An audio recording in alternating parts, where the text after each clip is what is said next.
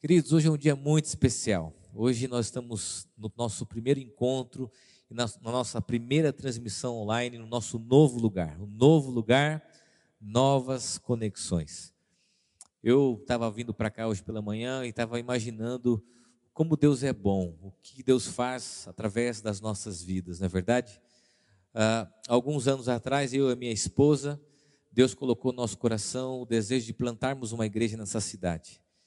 E aí Deus colocou também um grupo de pessoas com essa mesma visão, oito, casa, oito pessoas, quatro casais de amigos, que de uma forma até é, muito honesta, muito sincera, abraçaram essa visão junto com a gente, correram esses riscos, esses desafios do incerto, e de um grupo de 10, 12 pessoas, nós começamos uma igreja que hoje tem centenas, centenas de pessoas, que alcança dezenas e centenas de pessoas está no seu novo lugar, um local próprio. E isso é um presente que a gente agradece à nossa igreja mãe, a primeira igreja presbiteriana independente de Sorocaba, e especialmente a nossa denominação, a Igreja Presbiteriana Independente do Brasil, por realizarmos esse sonho, o sonho de Deus para a nossa vida. E eu quero então compartilhar esse momento, esse novo espaço, esse novo lugar. Ainda existem várias coisas a serem feitas, mas eu quero compartilhar com cada amigo e amiga que acreditaram nessa visão e as pessoas que chegaram nessa comunidade. Desde o grupo base, aquele grupo de pessoas que se reuniram na minha casa, eu lembro de ter feito uma apostilazinha, comprar uma, uma capa, junto com a minha esposa, imprimirmos, entregarmos para cada casal, pedimos que eles orassem por isso, e eles aceitaram esse desafio de plantarmos uma nova igreja. Então, a você que acreditou nesse sonho, a minha gratidão. É você que chegou e que foi se juntando a um grupo de 10, de 20, de 30, 40, 50, 100, 200, 300, 400, 500, 600 pessoas, e isso tem crescido. A minha gratidão, porque a nossa comunidade é feita de pessoas, e eu quero dividir isso com cada uma dessas pessoas, voluntários, esse momento tão especial. E eu quero falar hoje sobre um novo modo de viver em comunidade. Nós estamos ouvindo as pessoas falarem a respeito do novo normal, Embora esse novo normal não seja ainda normal para grande parte das pessoas, nós já estamos enfrentando os desafios de vivermos essa nova realidade. Como que nós, então, como igreja, como comunidade, como você pode viver essa experiência diante desse contexto que nós estamos enfrentando? Eu quero ler com você o texto de Atos, capítulo 2, do versículo 42 ao 47. É, na semana passada, retrasada, melhor dizendo, eu me reuni com os líderes da igreja e eu falei exatamente o que eu vou compartilhar com você essa manhã, sobre como vai ser viver em comunidade a partir dessa pandemia. E aí eu quero estudar com você o texto de Atos, capítulo 2, do versículo 42 a 47, que diz assim: Os apóstolos faziam muitos milagres e maravilhas, e por isso todas as pessoas estavam cheias de temor. Todos os que criam estavam juntos e unidos e repartiam uns com os outros o que tinham. Vendiam suas propriedades e outras coisas e dividiam o dinheiro com todos, de acordo com a necessidade de cada um. Todos os dias, unidos, se reuniam no pátio do templo e nas suas casas partiam pão e participavam das refeições com alegria e humildade. Louvavam a Deus por tudo e eram estimados por todos e cada dia o Senhor juntava ao grupo as pessoas que iam sendo salvas.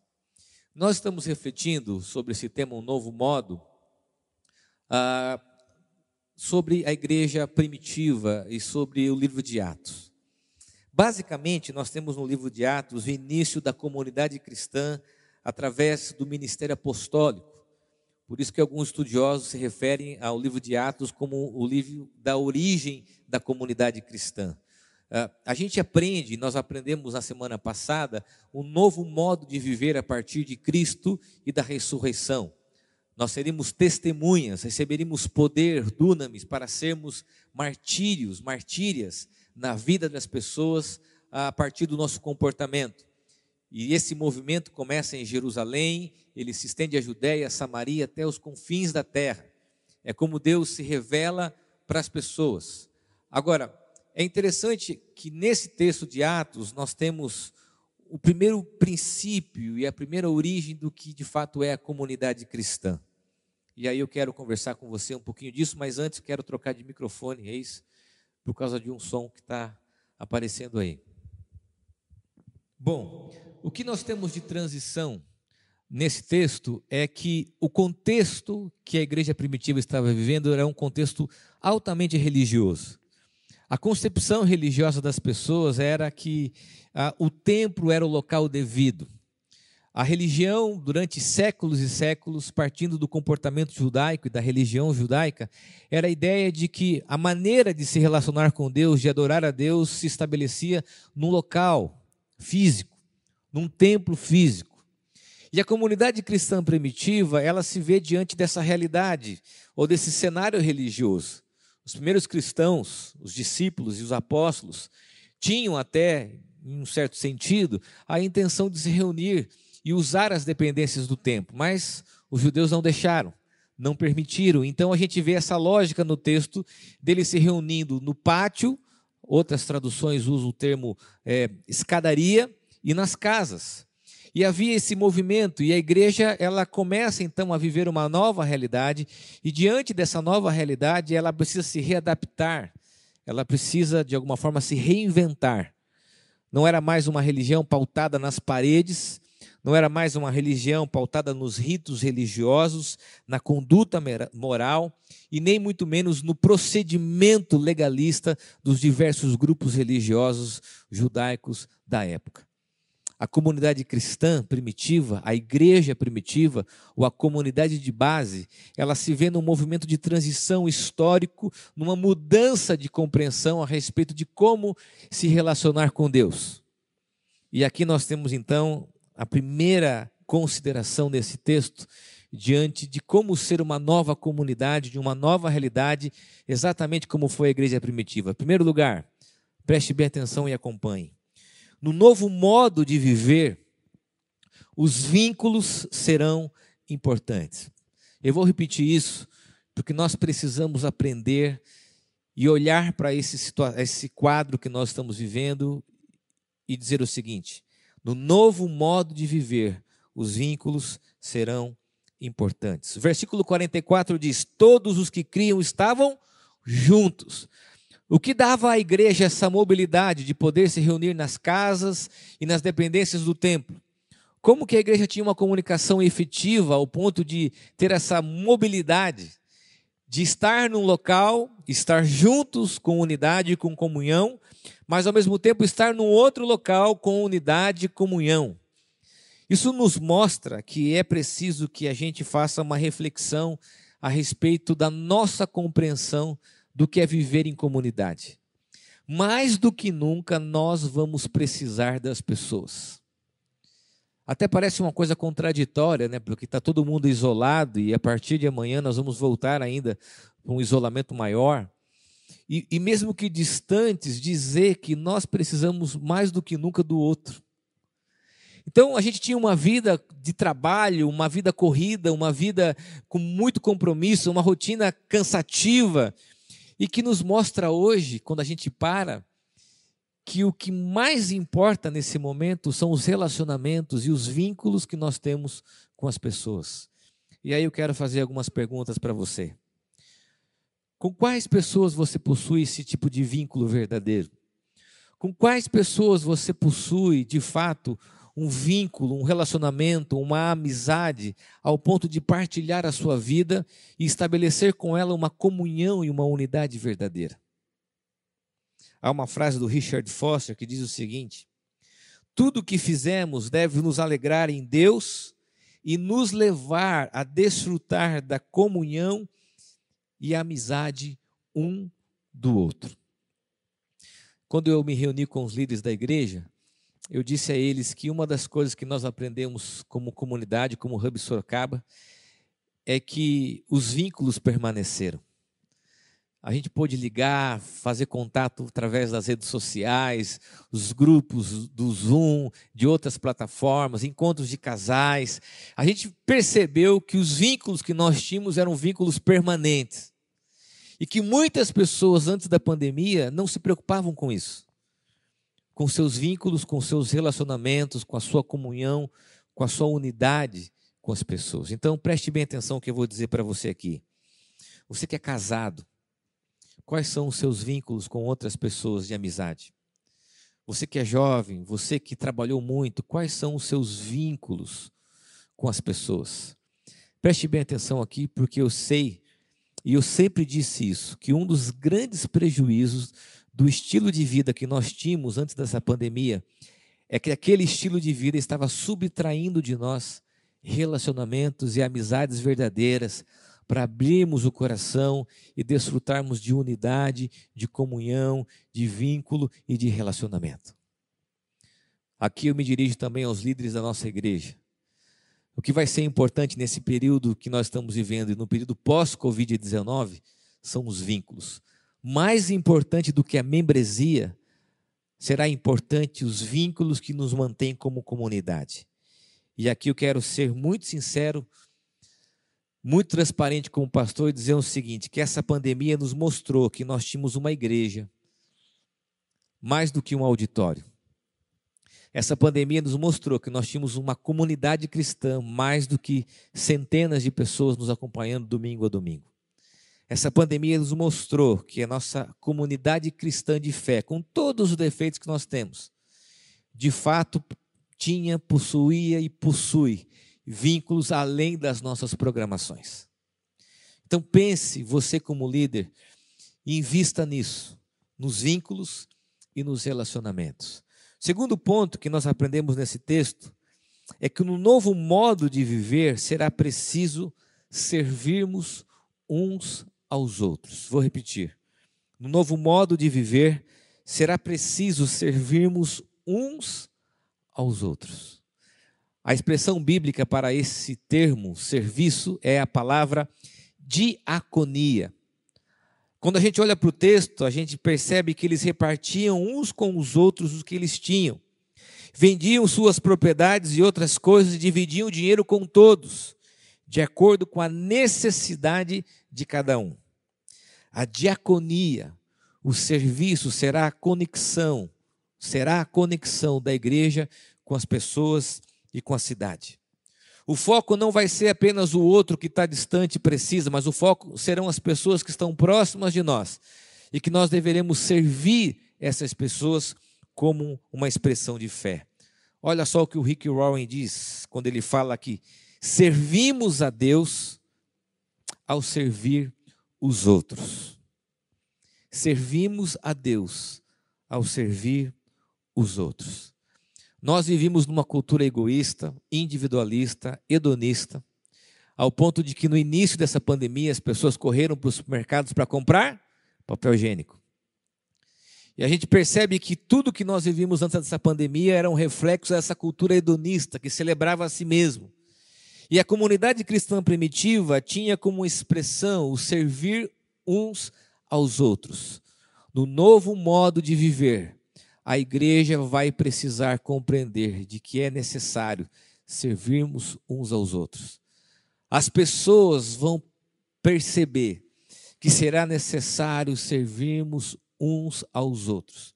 E isso, preste bem atenção, não nos diminui. Servirmos as pessoas não nos diminui.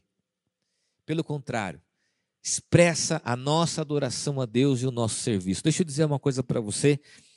Eu fiquei pensando nessa história que eu quero compartilhar com você um pouquinho. Vocês conhecem a minha esposa Aline, e a Aline tem no seu coração uma vocação de servir as pessoas, especialmente pessoas que vivem uma realidade muito próxima da nossa. Filhos especiais, uma home care, e nos últimos anos ela tem se dedicado, com o seu ministério, servir as pessoas. Eu confesso que às vezes saem alguns ruídos por causa disso. Às vezes eu abro o carro, o carro está cheio de doação. Às vezes eu estou saindo de casa, ela fala: temos que passar em tal lugar, temos que fazer tal coisa. E eu lembro que alguns anos atrás eu estava no escritório da igreja trabalhando, ela me ligou e falou: Olha, nós precisamos ir até tal cidade aqui do lado, porque tem uma família precisando da nossa ajuda. E eu estava muito ocupado e falei: Eu não posso. Tem que ser outro dia. Não, mas tem que ser agora. E ela ficou insistentemente falando para mim a necessidade de irmos até lá. E eu cheio de coisas para fazer, relatórios, parte administrativa, terminando as coisas, ela insistiu comigo, insistiu e foi até o escritório da igreja e disse: Eu só vou se você for comigo. E eu lembro que naquele período a gente estava incomodado com algumas coisas da home care em casa, com alguns processos, com algumas organizações. Uh, a gente queria mudar algumas coisas de estrutura, a gente achava que ainda não era o melhor que a gente poderia oferecer para o nosso filho. E nós nos dirigimos até essa outra cidade, próxima aqui de Sorocaba. E eu falando com a Lina, olha, vai ser rápido, o carro cheio de doação. E quando nós chegamos naquele local e eu vi aquela realidade, eu fiquei envergonhado com o tipo de vida, com o tipo de organização, com o tipo de agenda, com o tipo de prioridades que eu estava vivendo naquele momento. Nós entramos num lugar, num galpão como esse, eh, onde diversas famílias viviam e separavam suas casas com um armário.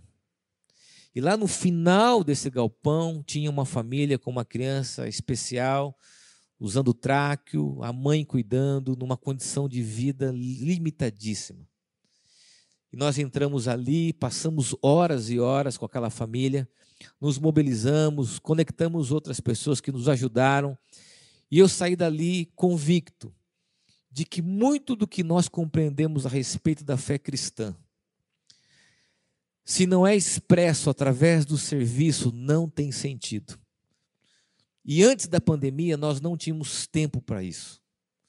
A gente achava que adoração a Deus era só virmos aqui no local, cantarmos lindas canções, sentirmos a presença de Deus, recebermos uma palavra de Deus para o nosso coração. Mas essa pandemia está nos mostrando e nos fazendo voltar à origem bíblica de que é necessário expressarmos a nossa fé através do serviço às pessoas. As pessoas que precisam, e talvez muitos de nós que nunca precisamos na vida, vamos precisar de ajuda. Precisar que as pessoas nos sirvam. E isso, talvez, como eu já disse, será uma das grandes lições do Covid-19. Mostrar que nós precisamos de vínculos, precisamos de pessoas e precisamos expressar a nossa fé de forma prática através do serviço. Terceira e última consideração. No novo modo de viver, a igreja precisará fazer a diferença. A igreja precisará fazer a diferença. Versículo 47 diz assim: Louvavam a Deus por tudo e eram estimados por todos. E cada dia o Senhor juntava ao grupo as pessoas que iam sendo salvas. Olha que interessante. O primeiro testemunho cristão, o primeiro reconhecimento público do que era a igreja, se dá pela forma que essa comunidade vivia e cuidava das pessoas e dividia e partilhava a vida. A sociedade não olha para a igreja e diz o seguinte: nossa, como essas pessoas aqui, elas fazem coisas maravilhosas, como essas pessoas elas são poderosas, quantos milagres, quantas coisas sobrenaturais. Olha que louvor incrível, olha que palavra incrível, olha que estrutura incrível. O primeiro reconhecimento público diante da sociedade é a maneira que essa comunidade vive e se relaciona entre si. E é exatamente isso que é o testemunho cristão. A diferença que a igreja faz na vida das pessoas.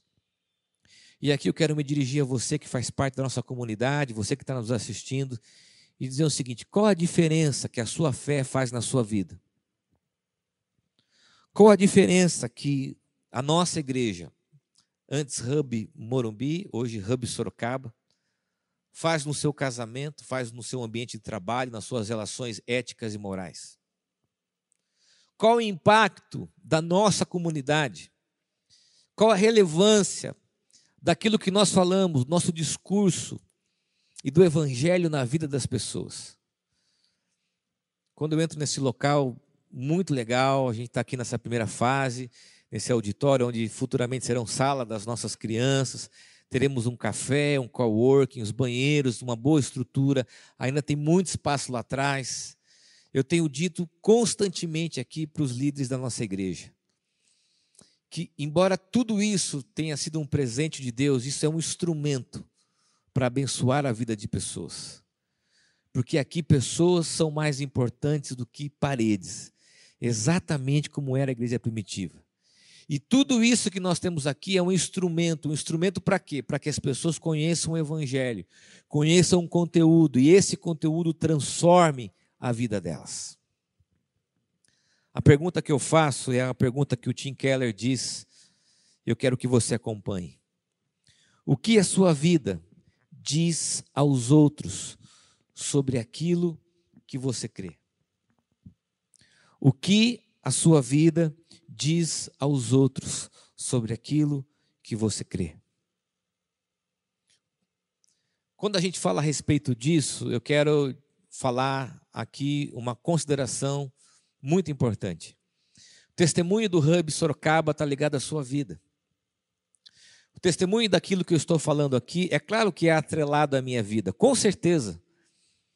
Não tem como separar e desassociar disso. Mas numa igreja missional, ou seja, numa igreja que é intencionalmente evangelística, que quer se conectar com as pessoas, pessoas alcançam pessoas. Porque a igreja primitiva era exatamente esse movimento: Deus usando pessoas para alcançar pessoas, e Deus quer usar a sua vida para alcançar mais pessoas. Possivelmente, depois que passar tudo isso, nós teremos que fazer aqui três cultos, quatro cultos, se você compreender que pessoas trazem pessoas e que Deus pode usar a sua vida para influenciar e ser um testemunho para outras pessoas. Claro, com os defeitos que nós temos, mas com a graça de Deus sobre a nossa vida. Mostrando para as pessoas o que é viver em comunidade. Qual a diferença que a igreja faz na sua vida? Qual a diferença daquilo que você crê e daquilo que você faz diante das pessoas que estão ao seu lado? E aqui eu quero terminar lendo o texto de João, capítulo 13, versículo 35, que diz assim: se tiverem amor uns pelos outros, todos saberão que vocês são meus discípulos. Como é a nova comunidade Hub Sorocaba? Como será essa igreja nesse novo espaço?